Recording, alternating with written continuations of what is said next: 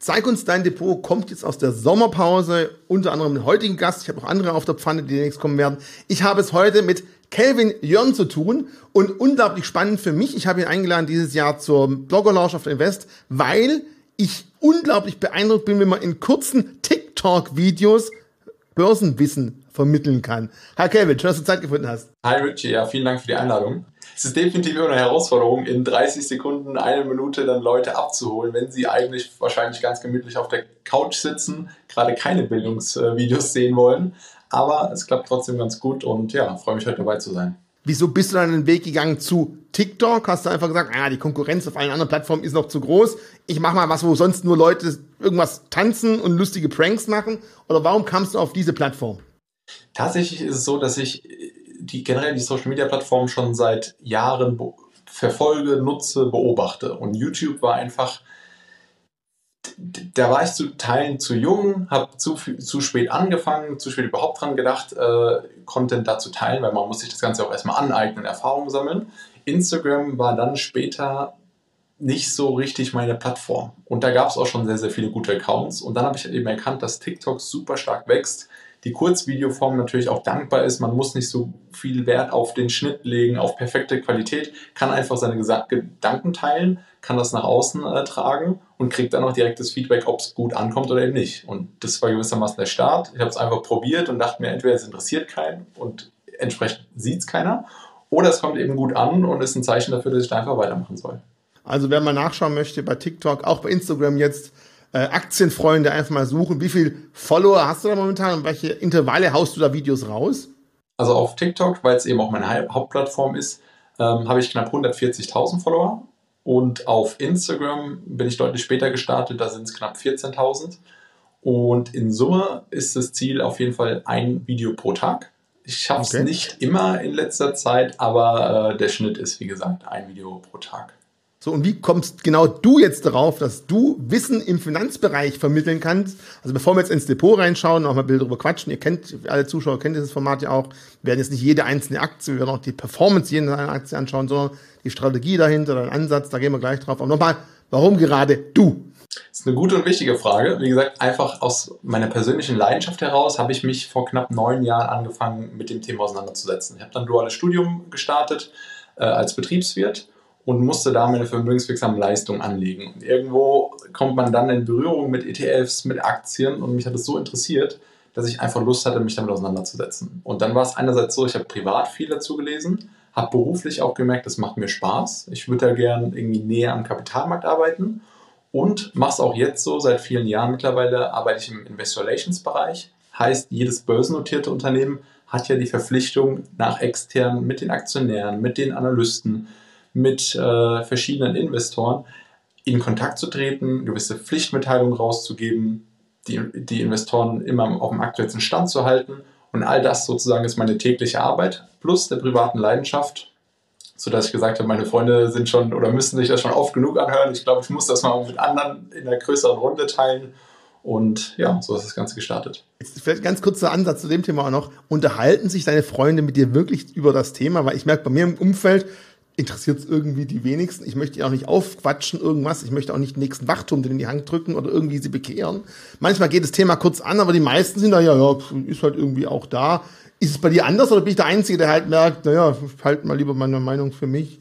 Es ist ganz genauso. Ich meine, durchs Studium ist es natürlich so, dass dann viele oder da, da hat man mehr Leute, mit denen man sich darüber austauscht, die auch interessiert sind aber zu einem anderen Maß. Also bei manchen, die haben sich zwei ETFs ausgesucht, sind happy damit und das war's dann und haben dann auch kein Interesse mehr, eben weiter was zu hören. Und das war eben auch einer der Gründe. Ich sagte, okay, es, man, man, kann sich natürlich in der digitalen Welt einfach besser austauschen, hat auf Social Media verschiedenste Gruppen oder äh, Livestreams, was auch immer. Da kann man sich besser informieren und auch interagieren.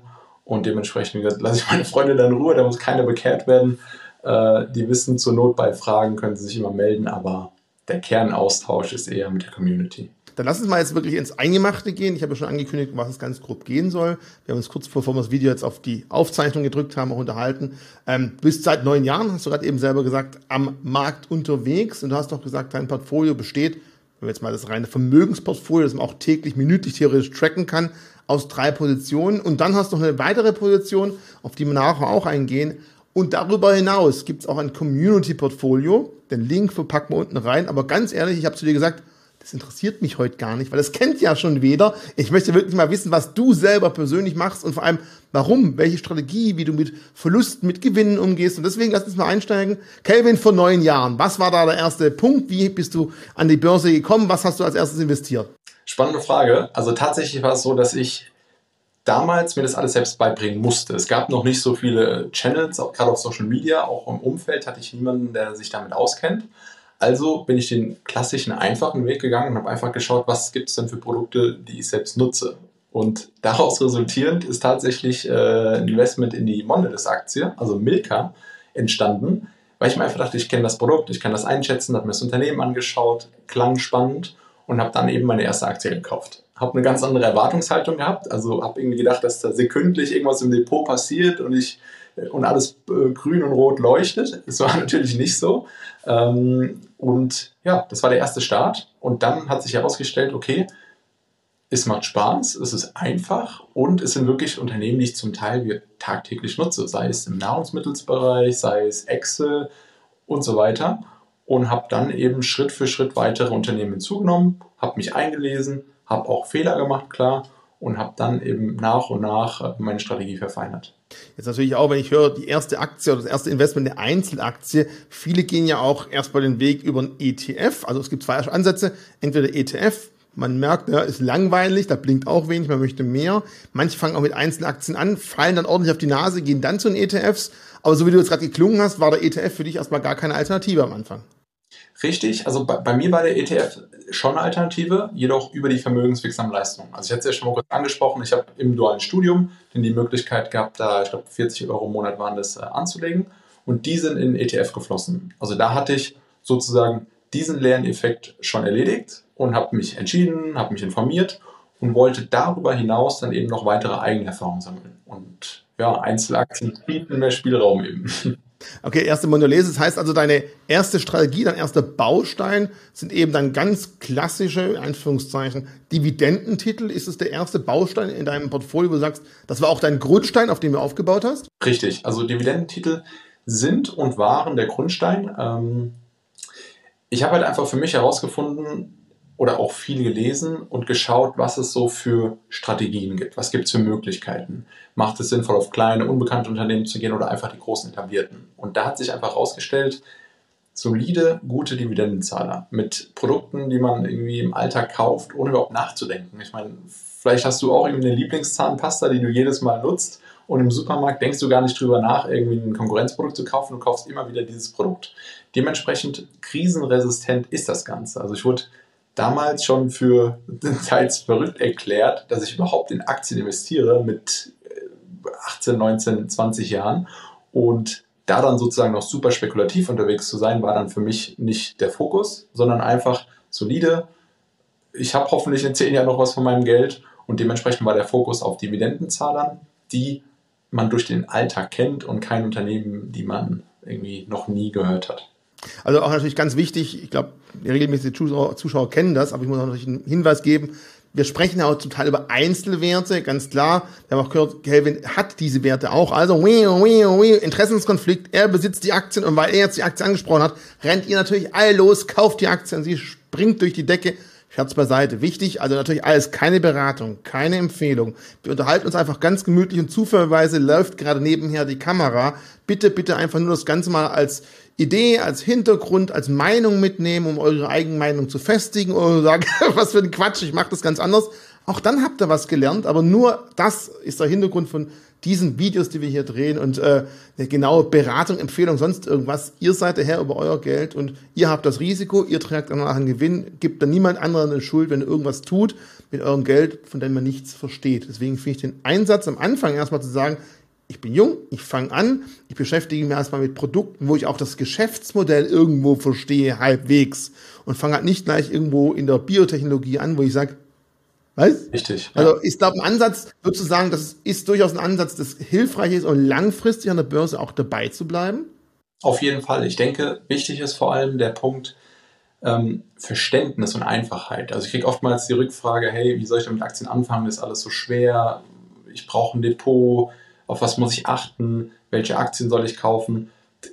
Da gibt es natürlich viele einfache Wege, beispielsweise einfach einen ETF wählen, aber konkret auf Einzelaktien bezogen ist es nun mal so, wenn ich ein Produkt von Apple als Beispiel seit acht, neun Jahren nutze und damit zufrieden bin und auch mitbekomme in den Medien vielleicht, dass Apple konsequent jedes Jahr wächst, super Gewinne erzielt, keine Mitarbeiter entlässt, dann, dann sind das Faktoren, die ich leichter bewerten kann, als jetzt zum Beispiel, wie du meintest, ein Biotech-Unternehmen, dessen Produkte ich noch nie gesehen habe, vielleicht noch auch noch nie genutzt habe und überhaupt keine Branchenkenntnis habe.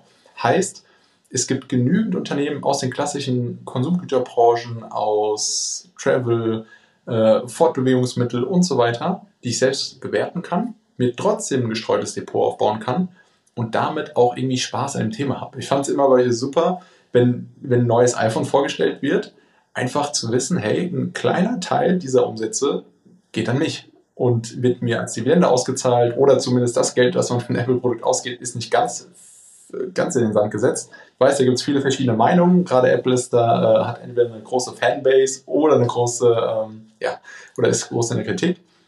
Aber in Summe macht es ja Spaß, sich eher an solchen Unternehmen zu beteiligen, als irgendwie ganz klassisch sein, sein Geld in irgendeinen Bausparvertrag äh, zu legen, wo man dann vielleicht nach zehn Jahren mal eine Info bekommt, wie da gerade der aktuelle äh, Wert steht. Das heißt also am besten, wenn du dich eh für ein Thema interessierst, du bist Gamer und interessierst dich für neue Prozessoren, Grafikchips, die Gaming-Branche oder du bist ein Autofanatiker und weißt ganz genau, welches neue Modell wann wo rauskommt und welche technische Innovation das Unternehmen besser macht als ein anderes, dann vielleicht auch dieses Wissen den Spaß daran, einfach einen Schritt weitergehen und schauen, wer steckt denn da dahinter. Den gebe ich eh jährlich Geld, weil ich einfach konsumiere, Kunde bin. Also es ist vielleicht für viele so der erste Schritt an die Börse. Und auch das wollen wir hier natürlich vermitteln, diese Komplexitäten mal ein bisschen rausnehmen. Ja, natürlich ist es, hat es eine gewisse Komplexität. Man kann aber einfach damit starten, wie du es gerade beschrieben hast. Aber nochmal ganz kurz zum Thema Dividendenstrategie. Das war vor neun Jahren. Hältst du an der Strategie noch fest? Ich glaube, ja, so habe ich es zumindest vorgenommen. Oder ist die Position, du hast mir vorher verraten, circa 50 Prozent von deinem Asset-Portfolio, wo Aktien und Kryptos dabei sind, besteht aus Dividendenstrategiepapieren. Sind die auch nachgekauft worden oder ist die Position nur so groß, weil du halt vor neun Jahren angefangen hast und seit fünf Jahren stehst du nur auf Krypto oder sonstige hippe Sachen und das Ding ist halt gewachsen und deswegen ist es so groß. Also hältst du daran fest, aktiv oder wuchs es einfach so gut? Also ich halte tatsächlich daran fest, weil ich fest davon überzeugt bin, dass das langfristig auch große Werttreiber sind. Also einerseits ist es so, dass Dividenden, eine hohe Dividende nicht für Qualität spricht. Aber wenn ein Unternehmen es wirklich schafft, über 10, 20, 25 Jahre jedes Jahr steigende Dividenden auszuzahlen, dann muss das Geld ja irgendwo herkommen, wenn es nicht fremdkapitalfinanziert ist.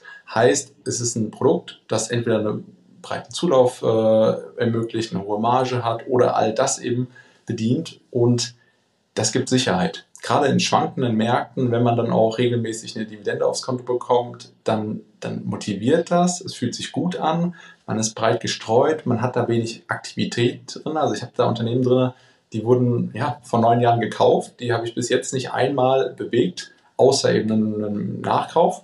Und das funktioniert. Also da habe ich sozusagen so viel Risikopuffer, dadurch, dass sich die Unternehmen gut entwickelt haben. Klar ist da auch mal ein schlechtes Unternehmen mit dabei, aber in Summe ist das eben, wie gesagt, mit knapp 50 Prozent meine Zielgröße im Depot und dementsprechend fließen da auch weitere Einzahlungen ein, weil es mir einfach wichtig ist, nicht zu unbalanciert zu sein, gerade in Hypephasen, wenn eben Tech-Aktien in den letzten ein, zwei Jahren super durch die Decke gegangen sind, ist man natürlich verleitet, da einen stärkeren Fokus drauf zu setzen. Ist auch okay, solange man halt eben einen gewissen Rahmen nicht verlässt. Und das ist mir persönlich immer ganz wichtig, da einfach breit gestreut zu sein und deswegen Dividendenaktien nach wie vor ein super wichtiger Bestandteil des Depots. Okay, also der Kelvin von neun Jahren hat die Entscheidung der ersten Aktie darüber getroffen, weil die Schokolade lecker ist. Wie analysierst du heute eine Aktie, um zu sagen, das ist für mich eine Dividendenaktie, die habe ich noch nicht im Depot, die möchte ich jetzt noch dazu nehmen, damit ich meine 50 Prozent, 50 Prozent Allokation noch beibehalte. Was für Kriterien sind denn für dich wichtig, um zu sagen, check, nehme ich mit? Und ganz kurz vorweg, während du das jetzt erzählst, kannst du gleich die nächste Antwort überlegen.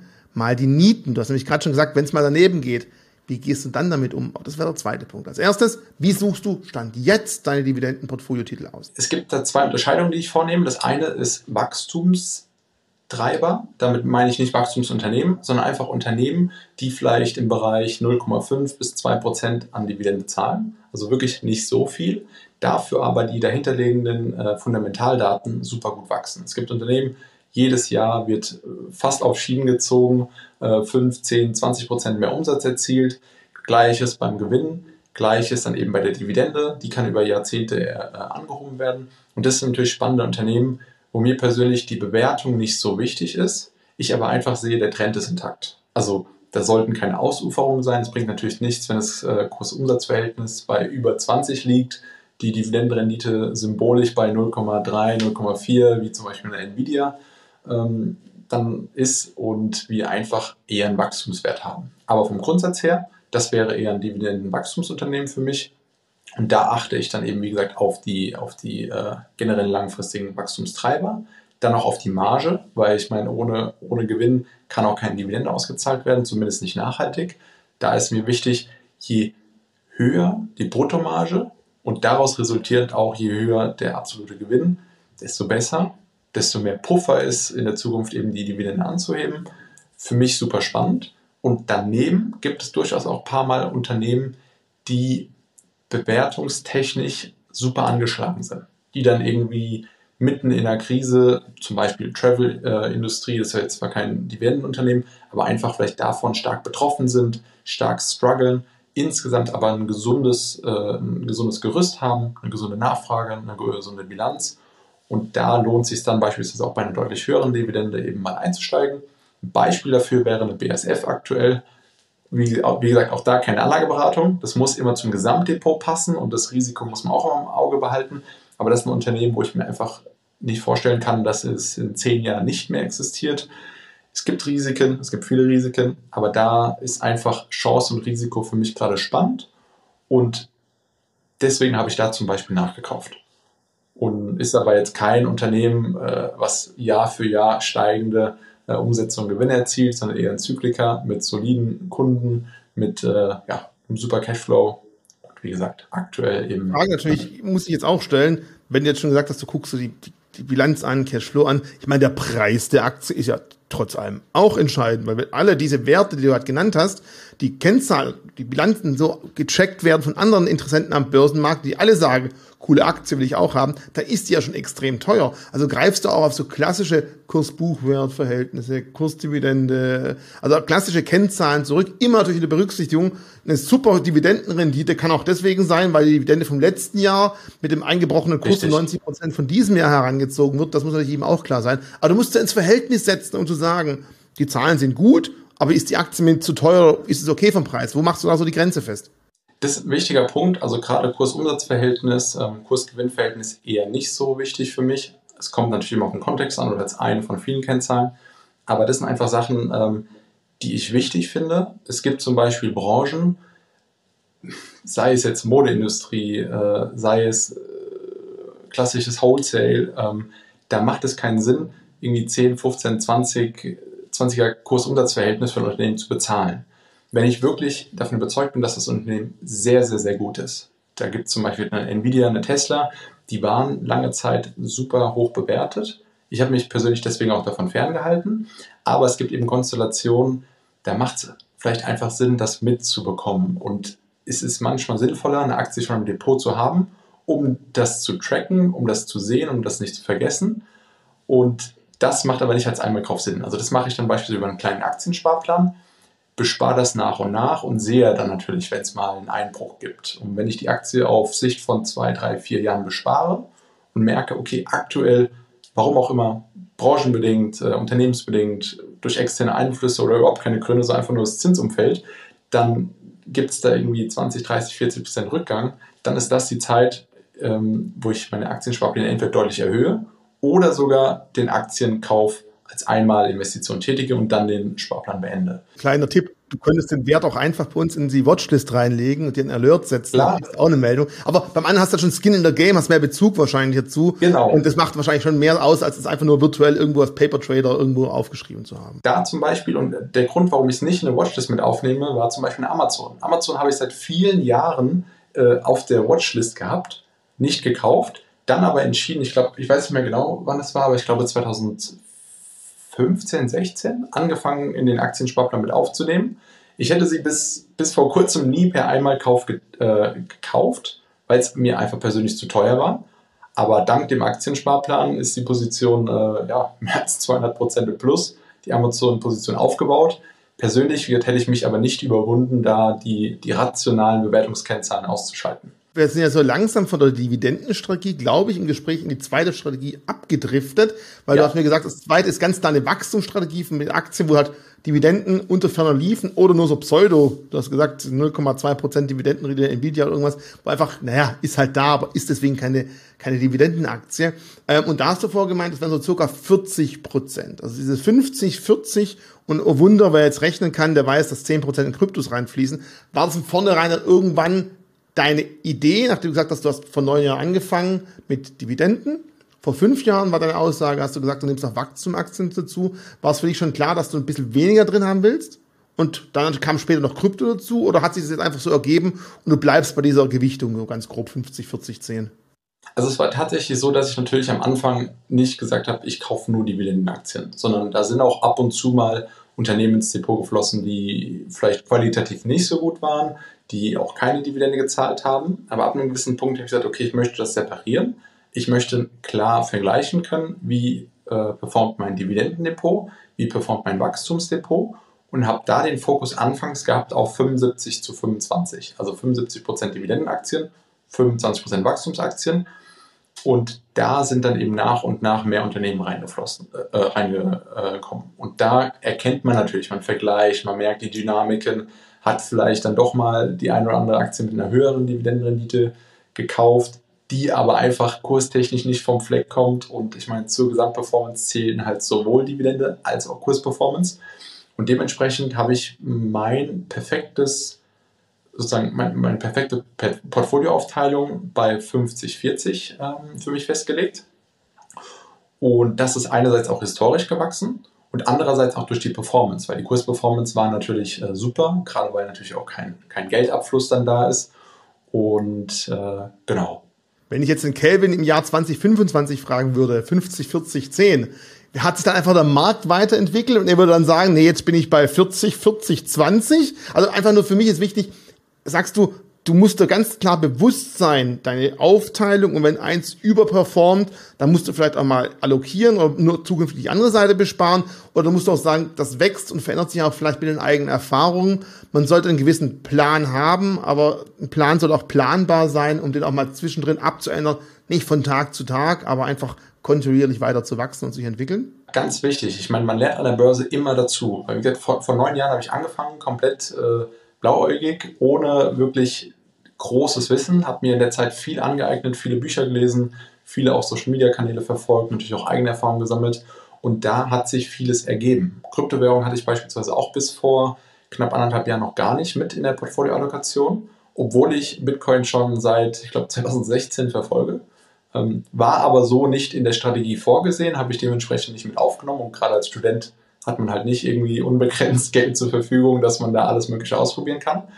Deswegen der, der Plan ist auf jeden Fall anpassbar. Also es kann sein, dass ich in fünf Jahren sage, hey, es gibt weitere Portfoliobestandteile, die wichtig sind, die man stärker gewichtet oder mit dazu nimmt oder vielleicht auch sogar wieder entfernt. Aber insgesamt denke ich, ist eine gut gestreute Basis sehr gut. Also ich kann mir nicht vorstellen, dass ich irgendwann zu dem Schluss komme, Dividendenaktien machen keinen Sinn. Also das wird nicht passieren. Vielleicht gibt es ein bisschen größeren Fokus auf Wachstumsaktien, einfach weil ich mit 27 Jahren einen relativ langen Anlagehorizont habe. Aber ähm, wie gesagt, plus minus ist da auf jeden Fall Luft da. Und ich persönlich würde aber keine Position verkaufen, um einem, Prozentsatz gerecht zu werden. Klar, es gibt Konstellationen, da kann eine Übergewichtung von, einer, von einem Einzelunternehmen so dramatisch werden, dass es, dass es wirklich zu Problemen führt, aber in der Regel passiert das nicht. Und ich würde es dann eher über die Einzahlung steuern. Du musst also eher die andere Seite mehr besparen, um dann so wieder die Allokation zu machen. Genau. Okay. Ich meine, schade, dass es halt 2016 nicht bei Bison den Sparplan gab. Da gab es nicht mehr Bison auf Kryptowährung, weil damals wäre es natürlich wunderbar gewesen. Hätte, hätte. Wir können nicht in die Vergangenheit schauen. Ich habe dir aber vorher schon ganz kurz die Frage gestellt. Ja, bisher klingt ja alles toll. Du hast vor neun Jahren angefangen, Dividendenaktien, hast du zugelernt, Wachstumsaktien. Oh Wunder, vor eineinhalb Jahren hast du Krypto entdeckt, da bist jetzt auch drin. Hand aufs Herz ähm, es geht sicherlich auch mal schief. Und am Anfang hängt man wahrscheinlich extrem an eigenen Werten dran, weil man halt sagt, das ist meine dritte Aktie, die war ganz toll. Also häufig sind es halt Bauchbeziehungen und keine Kopfbeziehungen zu Aktien. Hast du da auch schmerzlich dazulernen müssen? Und wenn ja, welche Lehren hast du daraus gezogen? Was war so ein Ding, wo du sagst hast, hey, heute im Nachhinein hätte ich das ganz anders gemacht? Ja, also tatsächlich keine, keine Bauchbeziehung, die da ausschlaggebend war, sondern eher der Faktor Gier. Mhm. Ähm, also eins der, der, der, der großen Fehler war die griechische Nationalbank damals, zu Zeiten, wo dann sogar die Geldauszahlungen am Automaten limitiert wurden. Und äh, die Aktie, also ist ein bisschen komplex, weil viele natürlich im Nachhinein sagen, hey, würde ich niemals kaufen, auf gar keinen Fall. Aber es gibt eben immer wieder Konstellationen, da kann sowas Sinn machen oder da scheint oder da wirkt es wie eine sichere äh, Investition. Heißt, die Aktie ist damals von knapp 270 Euro auf einen Euro gefallen.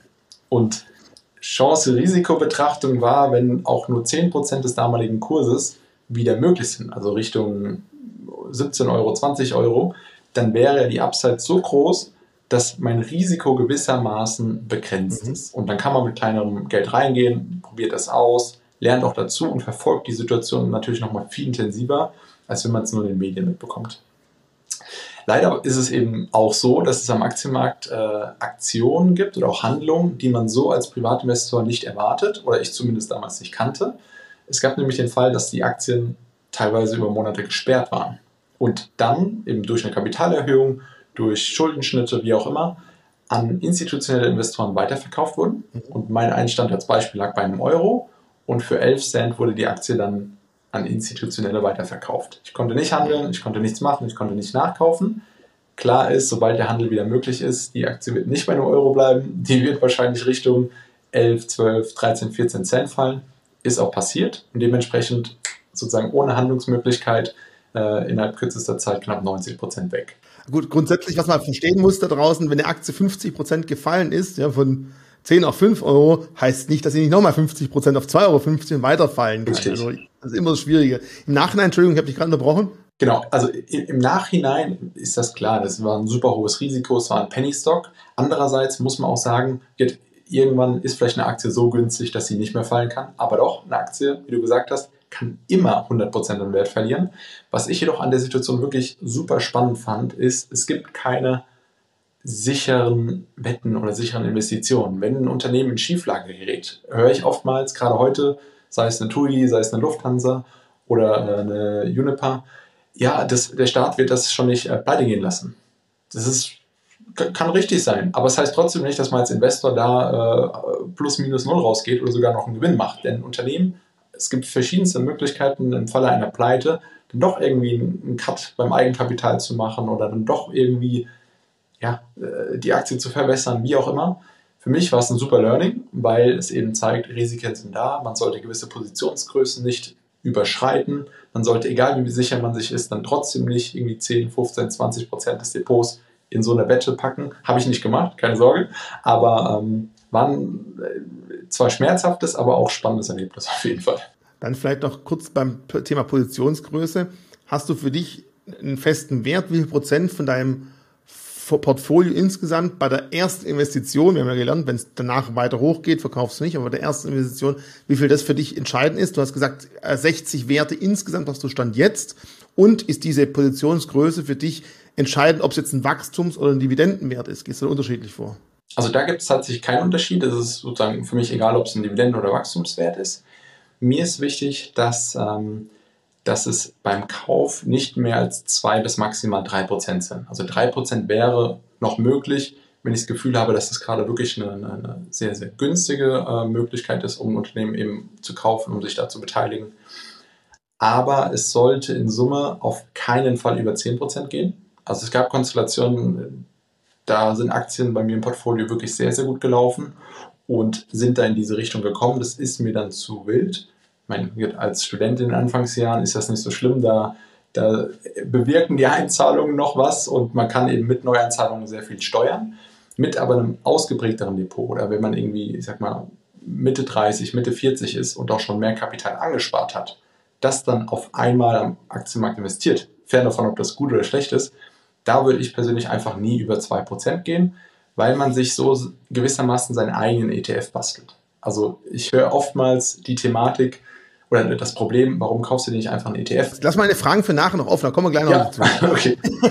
also du okay. gehst dann anders vor als Warren Buffett, weil er sagt ja auch, er kauft sich lieber ein bisschen weniger Aktien, davon aber viel, weil er möchte was spüren, wenn sich im Portfolio was bewegt. Und du sagst eher, also ich möchte jetzt nicht wegen Warren Buffett besser schlecht, ja, du sagst aber eher, du verteilst lieber Risiko weiter auf und wenn es dann gut geht, wächst die Positionsgröße eh und dann kannst du trotzdem mal eine 10% Position einnehmen. Auf vornherein ist das Basisrisiko sonst zu groß für dich. Richtig, weil man muss einfach sagen, ich meine, wir lernen alle dazu. Und man macht einfach Fehler, man, man, man lernt jedes Jahr an der Börse neue Sachen. Und ich persönlich würde mir nicht zutrauen zu sagen, ich allokiere 10, 15, 20 Prozent in ein Unternehmen. Denn es gibt immer einen schwarzen Schwan, es gibt immer die Möglichkeit, ähm, dass, dass man was falsch eingeschätzt hat. Und da ist auch ein Punkt. Wenn zum Beispiel einzelne Aktien, wie jetzt die äh, griechische Nationalbank bei mir oder auch eine Zalando in letzter Zeit super stark einbricht, dann ist es auf Gesamtportfoliosicht mir total egal, weil das Unternehmen von der Gewichtung her so einen kleinen Einfluss hat, dass es selbst bei einer kompletten Pleite maximal eine 2% Tagesschwankung darstellt. Und das ist im Endeffekt das, was wichtig ist. Nicht wie einzelne Unternehmen im Depot performen, sondern wie das Gesamtdepot performt. Und da bin ich mit der Positionsgröße immer gut gefahren. Es ist dir total egal, wie die Aktie einbricht. Jetzt ist natürlich die Frage, hast du irgendwo immer auch schon ein Ausstiegsszenario? Jetzt könnte man ja clevererweise sagen, ja, wenn aber die 2%, anstatt sie in dieser Pleiteaktie drin zu lassen, rechtzeitig die Kohle wieder rausgenommen wurde und dann eben was Besseres gefunden wäre, hätte, wie auch immer. Im Nachhinein ist man da immer ganz schlau und einfach. Aber die ja. kurze Frage ist einfach, hast du Ausstiegsszenario, die du bereits beim Kauf eines Wertes irgendwo auf ein Buch schreibst, wenn Story A nicht aufgeht oder wenn Kurs B unterschritten wird, dann auf nimmer wieder sein raus damit? Ich habe tatsächlich keine Ausstiegsszenarien, die kursbezogen sind. Also was mir wichtig ist, ist die generelle Strategie. Zum Beispiel, wenn ich jetzt, habe ich nicht, aber eine TUI oder eine Lufthansa und so weiter im Depot gehabt hätte und es dann zu einer Staatsbeteiligung kommt, dann wäre das ein Szenario, ähm, in dem ich die Aktien verkaufen würde. Und dann ist mir auch egal ob die Aktie noch 20% im Plus ist oder ich schon 40% im Minus bin. Das, die prozentuale ähm, Rendite ist dann irrelevant. Ich würde dann für mich entscheiden, okay, ich möchte nicht, dass da sozusagen irgendwie Gelder zu anderen Konditionen an den Start gehen, dass da vielleicht Verbindlichkeiten aufkommen, die super hoch verzinst sind und würde dann eben die Reißleine ziehen. Und da gibt es so ein paar weitere Faktoren. Wenn es unerwartet irgendwie zum Vorstandswechsel kommt, da der Vorstand rausgeschmissen wird, das sind so ein paar, zwei, drei eher qualitativere Faktoren, die, die dann zu einem Verkauf führen würden. Und klar, in Summe, natürlich ist einem nicht egal, wenn ein Unternehmen pleite geht, aber der Impact davon ist nicht so schlimm. Und deswegen kann ich auch kurstechnisch sagen, ich muss da keinen Cut bei 50 Prozent reinmachen, weil wir wissen historisch, Aktien können um 30, 40, 50, 60 Prozent einbrechen und genau dann ist in der Regel bei einem gesunden Unternehmen der schlechteste Zeitpunkt zum Verkaufen. Weil die Aktie steht ja schon niedrig dann. Aber pauschal, das, der Reflex natürlich auch unterdrücken, einfach nachzukaufen, ohne zu wissen, warum, ist glaube auch wichtig, dass man halt nochmal sagt, zu dem Preis erst recht oder äh, zu dem Preis, der Preis ist gerechtfertigt, weil zum Beispiel unerwarteter Vorstandswechsel stattgefunden hat und deswegen möchte ich eigentlich in der Aktie nicht drin sein, da kaufe ich nicht nach, da muss ich auch zu Verlusten verkaufen. Okay, du hast gewisse Ausstiegsszenarien äh, nach unten weg? Hast du auch Ausstiegsszenarien nach oben, wo du sagst, okay, ich bin einfach still, mach weiter? Normalerweise tatsächlich ähm, eher weniger. Also klar, jetzt so in der Anfangszeit habe ich mir da keine Gedanken drüber gemacht, da auch die Gesamtbewertung des Marktes humaner war. Jetzt so in den letzten ein, zwei, drei Jahren gab es Konstellationen, zum Beispiel eine Fiverr-Aktie, die habe ich äh, kurz nach dem äh, Covid-Crash gekauft ich bin mir nicht mehr genau sicher, wie der Kurs war, irgendwie 40, 45 Euro oder 50 Euro, irgendwas in dem Dreh und war keine 11, 12 Monate später mehr als 500 Prozent im Plus. Und das Kursumsatzverhältnis war gigantisch, das Unternehmen wächst zwar sehr stark, ist aber ein Small Cap, super riskant. Habe das Produkt gekauft, weil ich Fiverr selbst als Dienstleistung schon vor Jahren genutzt habe und dann eben auch mitbekommen habe, dass sie in der Börse sind. Und ja, war ein spannender Case, aber bei der Bewertung habe ich dann auch einfach gesagt, also das ist so eine signifikante Übertreibung, ich kann mir nicht vorstellen, dass das so weitergeht und habe das dann verkauft. Habe zwei Teilverkäufe gemacht, also habe einmal äh, einen Großteil der Gewinne rausgenommen, musste natürlich Steuern drauf zahlen habe dann aber sozusagen mein komplettes Risiko plus einen Gewinn raus und dachte mir, okay, Rest halte ich. Aber es kam, wie es kommen musste, ist natürlich ein bisschen weitergefallen. Habe dann irgendwann äh, bei, ich glaube, die, die, restliche Teilposition bei irgendwie 250 Prozent verkauft. War für ein Jahr eine super Rendite, kommt aber natürlich auch nicht häufig vor, sowas. Jetzt vielleicht das letzte Frage zu diesem Thema Aktienblock. Also wir haben gesagt 50 Dividenden, 40 Prozent Wachstum. Wie gehst du vor, wenn du sagst, du hast jetzt einen gewissen Geldbetrag angespart? Sagst du, hm, ich muss jetzt eine Wachstumsaktie oder Dividendenaktie suchen, weil ich bin da über- oder untergewichtet? Oder hast du grundsätzlich immer genügend Aktien so auf der Watchlist, wo du sagst, oh, wenn es mal interessant wird, und dann traue ich mich auch mal auf 42% Wachstum oder 48% Dividende zu gehen. Also es ist nicht stoisch auf Null gesetzt. Also wie gehst du auf die Jagd nach der nächsten Aktie, wenn du Kapital angesammelt hast, du sagst, du hast noch genug Kapital zur Seite oder auch das, hast du immer einen Cash-Puffer, um notfalls einzuschlagen oder willst du immer all in sein? Schon wieder drei Fragen auf einmal. Ich muss echt ja. daran gewöhnen, einen nach dem anderen zu stellen. Ja, also Sorry. Ich bin, ich bin fast all in weil ich einfach sage, ich, also ich habe einen Risikopuffer auf der Seite für ungeplante äh, Themen und Cash-Puffer fast gar nicht. Einfach weil ich sage, es gibt gefühlt immer Chancen, es gibt immer spannende Unternehmen, um was zu kaufen und zur Not könnte man ja auch einfach, äh, ja, das dann irgendwie ein, zwei, drei Monate aussetzen.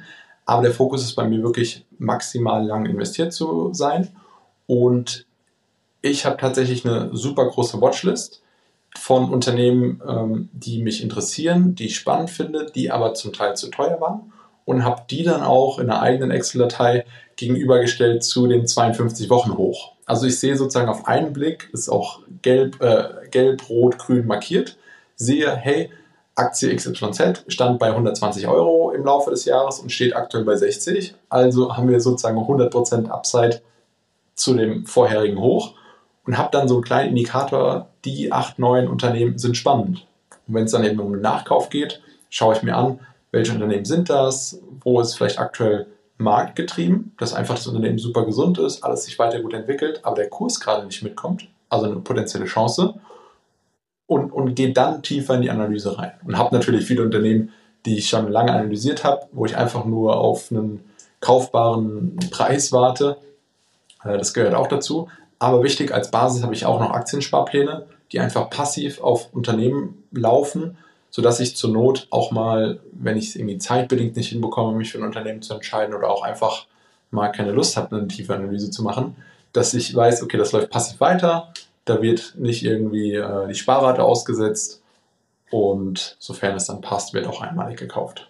Okay, jetzt haben wir deinen ganzen Aktienthemen angeschaut. Ein Teil von diesen Strategien wird wahrscheinlich auch im Kryptomarkt drin sein, wo du jetzt seit eineinhalb Jahren unterwegs bist, aber wo man ganz ehrlich sagen muss, da geht's halt schon ein bisschen heißer her. Die Märkte schlagen viel schneller aus in beide Richtungen. Ja, die Entkopplung vom Aktienmarkt ist kaum noch vorhanden. Wir sind sehr nah dran, zinssensitiv, ist eher so wie ein High-Tech-Risk-Unternehmen bewertet von der Marktsituation. Aber warum hast du dich trotzdem in diesem Markt irgendwo auch eingenistet? Weil mit 50% Dividendenpapieren das deutet ja eher auf jemanden hin, der sagt, ah, ich will schon ein bisschen Kontrolle haben, es muss schon gemütlich gehen, es müssen nicht 100% am Tag sein. Warum Kryptos bei dir? Wichtig ist für mich immer der Lerneffekt. Also ich habe Spaß an dem Thema und beschäftige mich wirklich gerne damit. Und das halt schon seit vielen Jahren. Und habe halt leider damals den Fehler gemacht, zum Beispiel eine Tesla, habe ich vor vielen, vielen Jahren entdeckt, nicht investiert hätte es mal machen sollen. Aber es ist eine von vielen Aktien. Bei Krypto war es ähnlich. Ich habe den Bitcoin schon jetzt vor vielen, vielen Jahren ähm, mitbekommen, mich grob damit beschäftigt,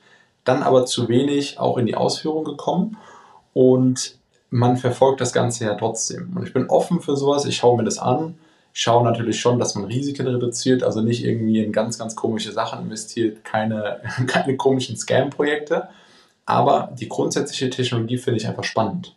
Und genauso wie ich es bei Aktien damals gemacht habe, finde ich auch heutzutage dank Sparplänen, dank der Möglichkeit über gute Anbieter in Deutschland und so weiter das alles abbilden zu können, ist vieles an Risiko draußen und ich kann gewissermaßen passiv mit meiner Sparrate Anteile an, an den wichtigsten, größten Kryptowährungen kaufen, kann Erfahrungen sammeln.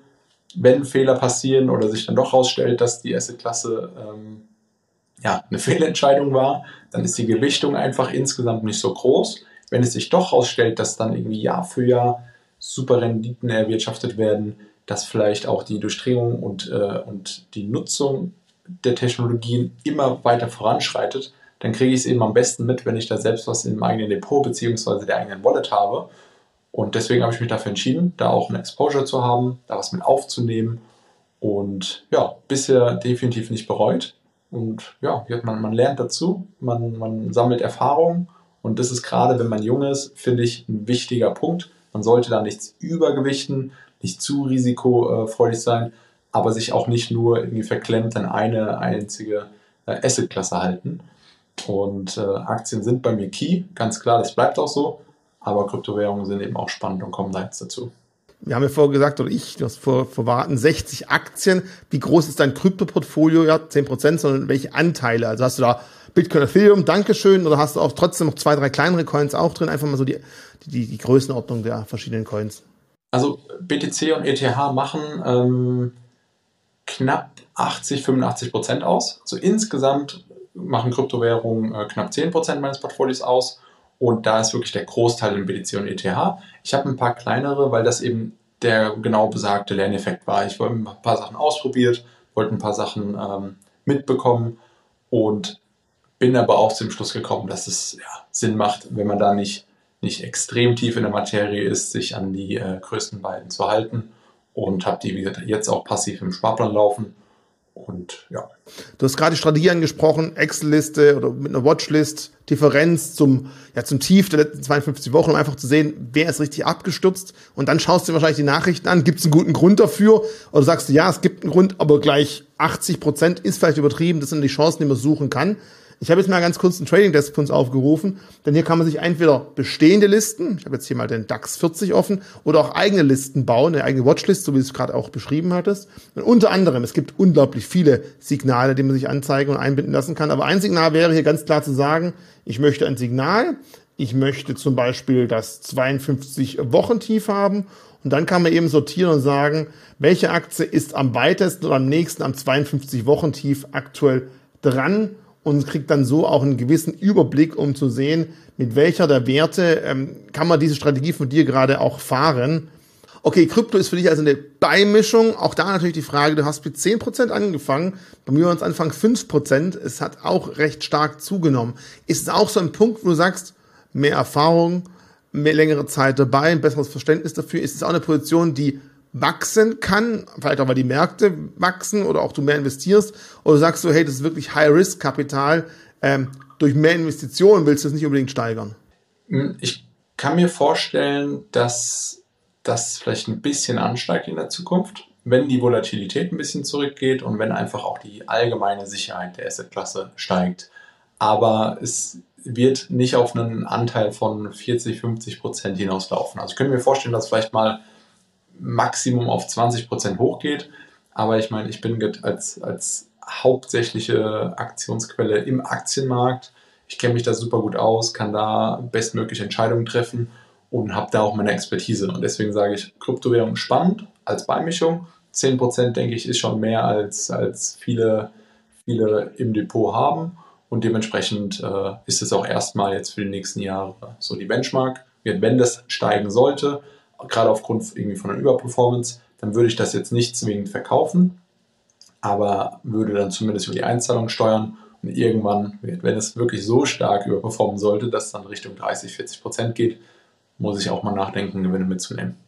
Ja, oder du musst auf der anderen Seite einfach mehr einzahlen. Komm, ich habe viel Geld verdienen. Hopp, hopp. okay, jetzt natürlich die goldene, wichtige Frage. Warum das Ganze? Ich meine, die Frage ist ja auch, was bringt's? Ja, welche Performance hast du erwirtschaftet? Bist du damit zufrieden? Was willst du eigentlich an Performance überhaupt in Anführungszeichen eincashen? Und vielleicht auch, ne, die letzte Frage behalte ich für nachher, weil sonst habe ich wieder so viele Fragen gleichzeitig gestellt. Also, welche Erwartungen hast du eigentlich? Welche Rendite möchtest du mit dieser Strategie irgendwie erzielen? Man hört es, es macht ja auf jeden Fall Spaß, aber irgendwie Geld kosten soll es ja trotzdem nichts. Also, es muss ja schon irgendwas bringen zumindest. Richtig. Also, ganz wichtig ist mir, ähm, also ich habe da nicht das Ziel, den Markt out zu performen. Äh, Ziel ist, die Marktrendite von einem klassischen breit gestreuten ETF auch abzubilden. Aber ich persönlich sehe deutlich mehr Vorteile in dem Einzelaktienportfolio. Also ich baue für mich sozusagen einfach meinen eigenen ETF. Dementsprechend habe ich die identische Renditeerwartung. Finde jedoch gerade in, in Krisenzeiten, in Zeiten, wo man vielleicht doch mal irgendwie zweifelt, die Kurse stärker einbrechen, dann ist es emotional einfach für mich persönlich leichter mit 50, 60, 70 Unternehmen im Portfolio das Ganze langfristig durchzuziehen. Allein einfach diese, diese emotionale Hürde, ein Unternehmen nach, den, nach dem anderen Panik zu verkaufen, das, das geht gar nicht. Spätestens beim zehnten Unternehmen äh, schaut man sich das im Spiegel an und denkt sich, du hattest doch mal eine Strategie, was ist daraus geworden? Und dementsprechend ist es so ein Faktor, wo ich einfach sage, ähm, Rendite ist da nicht der, der Trigger oder nicht der entscheidende Grund, sondern wirklich das breit gestreute, die, die Hürde, die unterschiedlichsten Dividendenzahlungen, die da zum Teil äh, vier, fünf, sechs, sieben, acht, neun Mal im Monat eingehen. Und äh, wie gesagt, renditetechnisch ist es bisher wirklich auch gut gelaufen.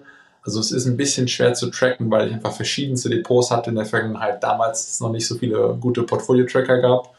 Und ähm, wenn ich, also so als groben Gesamtüberblick, ist bis letztes Jahr bin ich besser performt als der Markt, aber hatte eine etwas stärkere Übergewichtung im Tech-Bereich letztes Jahr aufgebaut. Tech, wir wissen es alle, ist stark eingebrochen. Seitdem ist natürlich so ein bisschen wieder, bisschen wieder das äh, geerdet. In Summe aber läuft das wirklich sehr gut analog zum Markt. Sagst du also ganz klar, es ist eher was Psychologisches, weil du glaubst, ja, wir kennen all die Durchschnittsrendite vom MSCI, wir wissen aber auch, dass sind häufige Minusjahre auch drin, und deswegen kriegt man halt eine gute Performance insgesamt auch hin, das ist einfach klar. Und du glaubst, beim Investment in ETF hast du wenig Bezug dazu und würdest vielleicht eher das Handtuch schmeißen und würdest eben nicht mehr investiert sein, wenn der Markt wieder dreht. Und das ist für dich der Grund, dass du sagst, Einzelwerte, da beziehe ich eher mich auf die einzelnen Unternehmen und bleib auch länger am Ball. Ist also wirklich der einzige Grund, wo man sagen kann, psychologisch, du weißt, an sich ist es ja, es ist schön, es macht Spaß. Vielleicht auch für deine Kanäle wichtig, weil so beschäftigst du dich ja eh mit Aktien, hast Input fürs nächste TikTok-Video. Aber ist das was, wo du sagst, das ist für jeden wahrscheinlich besser? Oder musst du sagen, es muss den Leuten schon auch Spaß machen und sie müssen sich im Klaren sein, dass man nicht hier sagen kann, ja, dann bleibe ich länger dabei. Und dann, wenn es runtergeht, hat man einmal einen Button, wo man 60 Werte auf einmal verkauft, weil man irgendwie alle Werte einzeln runterrattert, dann bringt es auch nichts mehr. Also ist es die Pauschale für jedermann gedacht? Oder sagst du, ja, man muss halt steuern und gucken, was zu einem passt? Ja, wichtige Fragen vielleicht zum ersten Teil, warum ich das Ganze mache. Also es hat mehrere Gründe. Das eine ist, ich habe mich zum Beispiel damals auch während meiner, meiner Bachelor- und Masterarbeit sehr tief mit dem Thema beschäftigt. Also ETF versus Einzelaktienstrategie und viel, wirklich komplett breit ähm, damit auseinandergesetzt. Und es gibt viele, viele Faktoren, die für ETFs sprechen. Also das brauche ich eigentlich gar nicht wiederholen, das, ne, sei es Marktperformance, da gibt es genügend Infos da draußen. Für mich persönlich habe ich jedoch festgestellt, dass einerseits, also das Interesse muss bei mir da sein. Ähm, heißt, ich habe eine andere Motivation, zum Beispiel meine Sparrate zu übertreffen, wenn ich dann einfach fiktiv 10% mehr diesen Monat in den ETF spare, als zu mhm. sagen, ich möchte mir jetzt morgen meine erste Alphabet-Aktie äh, kaufen, die dann vor dem Split irgendwie noch 2000 Euro gekostet hat und spare darauf hin. Und mhm. klar, das ist kein wirklich quantitativer Faktor, aber wie gesagt, das ist so, wie wenn man sich irgendwie, äh, weiß ich nicht, einen Kindheitstraum erfüllen will oder einfach Spaß hat an gewissen Dingen. Wenn ich sage, ich kaufe mir einen Anteil an dem Zielunternehmen, da habe ich eine größere Motivation dafür zu sparen. Dementsprechend habe ich auch ein größeres Interesse allgemein an dem Thema. Bin up to mhm. date, lese mich da ein, kriege viele Sachen mit, was mir sowohl für den Job hilft, als auch für TikTok, weil natürlich dann äh, Themen da sind, über die man berichten kann. Ich würde persönlich aber meine Anlagestrategie nicht davon ausmachen, irgendwie gibt es jetzt mit Einzelaktienstrategien mehr zu berichten, weil das könnte ich auch so, ohne es selbst im Depot zu haben. Ja. Ich teile gewissermaßen genau das, wie ich es mache. Und was noch hinzukommt, ist auch einfach die Flexibilität. Weil wenn ich mhm. mir eine Einzelaktie kaufe, bin ich direkt an dem Unternehmen beteiligt. Es gibt keine Instanz dazwischen. Mir gehört die Aktie und die Dividende fließt sozusagen über die ganzen Verwaltungsgesellschaften direkt auf mein äh, Depot. Bei einem ETF habe ich immer eine gewisse Abhängigkeit drin. In der Kostenstruktur, in der steuerlichen Gestaltung, in den Möglichkeiten der, ähm, ja, der Anpassung. Beispielsweise, wenn ich einen ETF kaufe für 10.000 Euro, lasse den 40 Jahre liegen, beispielsweise bei 100.000 Euro, 90.000 Gewinn. Und dann werden die Kosten signifikant angehoben, die laufenden. Dann habe ich genau zwei Möglichkeiten. Entweder ich akzeptiere es lasse es laufen oder ich akzeptiere es eben nicht, verkaufe diesen ETF, muss den Gewinn versteuern und habe eben dadurch eine geringere Basis, die ich wieder reinvestieren kann in einen anderen ETF. Und klar, nach 40 Jahren ist es auch ein ganz anderer ETF, weil ganz andere Werte drin sind. Du gibst einfach das Steuer aus der Hand. Ist ja vielleicht ganz, ganz praktisch auch manchmal, aber du hast halt nicht mehr so ganz vielleicht die Chance, eine Resilienz aufzubauen, weil du bessere Beziehungen zu den Einzelwerten in schlechten Phasen irgendwo ja, aufbauen konntest und dazulernen kannst einfach. Genau, und da muss man dazu sagen, ganz wichtig ist, es ist kein Punkt gegen ETFs, weil ich finde, es ist ein Faktor der Zeit, des Interesses, der Erfahrung, auch der Lust überhaupt, sich damit auseinanderzusetzen, weil es macht keinen Sinn, wenn man sagt, äh, ich habe kein Interesse eigentlich an Einzelaktien, ich möchte es einmal aufsetzen, Sparplan und let's go und kopiere das dann von irgendeinem äh, Influencer, der sein Depot teilt und macht das einfach nach. Das ist nicht sinnvoll. Und deswegen für den Großteil der Leute ist es sinnvoll, einen ETF zu nehmen, breit gestreut, möglichst eine Sparrate festlegen, einen Dauerauftrag vom Konto dann aufs Depot und gar nicht reinschauen. Das wäre der Best Case. Aber wie gesagt, dadurch, dass ich mich persönlich wirklich so viel damit beschäftige, ist das für mich persönlich einfach der beste Weg. Vielleicht ganz kurz eine Ausdruck in mein Depot. Ich mache, also ich habe auch ETFs drin, weil ich einfach sage, mit manchen Themen, zum Beispiel, ich bin einfach zu geizig. Ich kaufe nicht gern Aktien, die schon sehr stark gestiegen sind. Ich weiß aber natürlich, eine Aktie, die ein gutes Momentum hat, das Risiko, dass das Momentum bricht, ist recht, ist vorhanden, wenn natürlich so extreme Schocks kommen. Aber häufig behalten die Momentum bei und sie steigen weiterhin. Also habe ich mein Momentum-ETF gekauft. Ich einfach sagen, ich selber kann es nicht, ich weiß es aber sinnvoll. Genauso bin ich bei Dividendenaktien einfach nicht ganz so hinterher, weil ich, wie du es vorher gesagt hast, ist ein bisschen langweiliger. Deswegen beziehe ich mich nicht ganz so stark drauf. Aber ich weiß, es darf definitiv im Depot nicht fehlen. Also kommt sowas für mich mit dem ETF rein. Dafür habe ich mehr Zeit, mehr Chancen, mich vielleicht mit Tech-Werten, mit Security-Werten zu beschäftigen, mit Kryptowerten zu beschäftigen. Also man merkt schon auch da, schon bei uns beiden gibt's auch Unterschiede. Deswegen nehmt einfach mit die Ansätze, die euch am besten gefallen da draußen, weil es gibt einfach nicht das, was irgendjemand auf dem Handy oder im, PC gerade euch vorbetet und das zu euch hundertprozentig passt, sondern schaut mal nach, hört in euch rein und denkt, ja, das passt zu mir besser oder ich nehme von diesem Video diesen Punkt und von dem nächsten das nächste. Aber bevor ihr euch das nächste Video hier auf YouTube anguckt, hätte ich noch die letzte Frage an dich und zwar, du hast mir am Anfang gesagt, du hast alternative Investments, anstatt zu konsumieren, legst du da was rein. Also hast du mehr als 100% anzusparen, wie machst du das überhaupt? Nee, also es ist, ist tatsächlich so, das ist sozusagen, also Dividendenaktien, Wachstumsaktien und Krypto ist die Basis.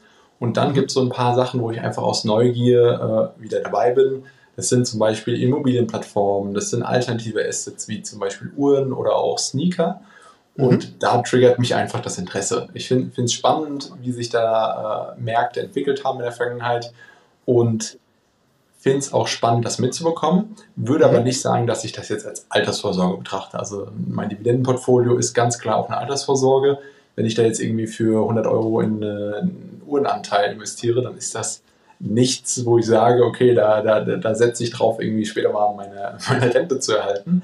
Aber es ist eine Art Konsumersatz. Also wenn ich jetzt, mhm. oder ich bin auch in vielen Punkten geizig, wenn es dann darum geht, irgendwie für ein paar Sneaker 150 Euro auszugeben, dann überlege ich mir das dreimal. Bei einer Aktie dauert es keine fünf Minuten sozusagen.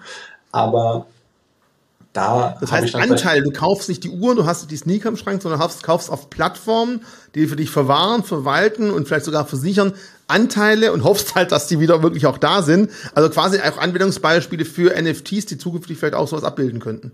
Genau, also ich muss ehrlich sagen, ich bin da nicht so tief in dem Thema drin. Also es mhm. ist nicht so, dass ich sage, äh, ich habe da wirklich bis ins kleinste Detail das alles erforscht und würde da jetzt vielleicht auch NFT-Entwicklung in dem Bereich abdecken. Auf gar keinen Fall. Es ist eher nur so, da gibt es ein paar Anbieter draußen, ähm, die spannend sind. Timeless zum Beispiel ist einer davon, mhm. wo man einfach sagen kann, äh, ja, man probiert es aus und bevor jetzt ein 20-Jähriger sagt, ich, ich gebe 300 Euro für einen Schuh aus, den ich dann anziehe, fließen vielleicht mal 50 Euro da rein und er hat auch einen Lerneffekt, kann schauen, wie sich das entwickelt. Vielleicht ist es ein schlechtes Investment, weiß es im Nachgang, aber ausgegeben wäre das Geld ja sowieso. Die Basis ist ganz klar immer Aktien für mich.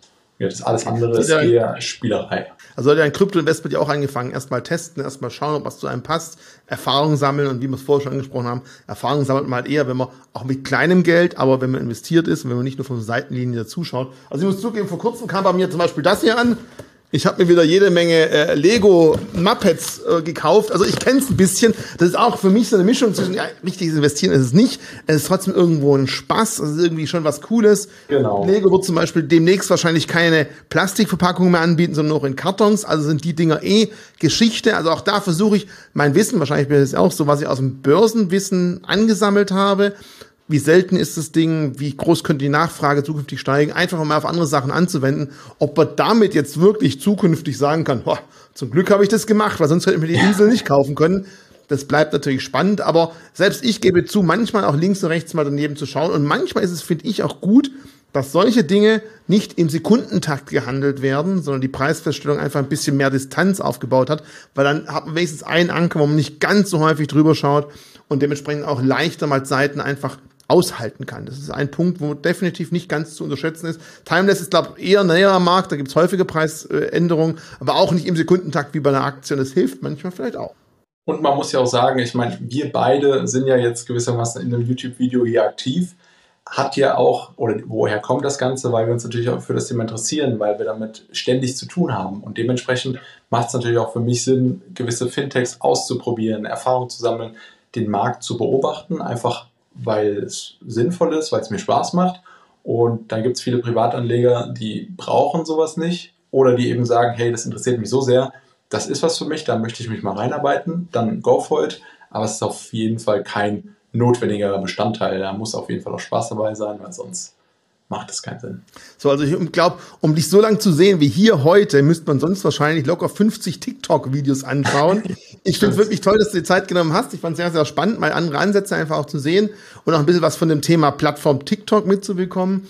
Ähm, auf jeden Fall Abo da lassen, bei ihm, bei TikTok mal vorbeischauen. Link dazu gibt's auf jeden Fall auch in der Videobeschreibung. Und daher von meiner Seite aus vielen Dank und vielen Dank, dass ich auch dazu bei dir bei TikTok auch mitspielen, nicht tanzen darf. Da haben wir auch schon ein paar Gastauftritte gehabt. Also auch das ganz, ganz spannend, einfach mal ein neues Gebiet zu erforschen. Wie du gesagt hast, neugierig, mal schauen, was geht da so, wie funktioniert das Ganze.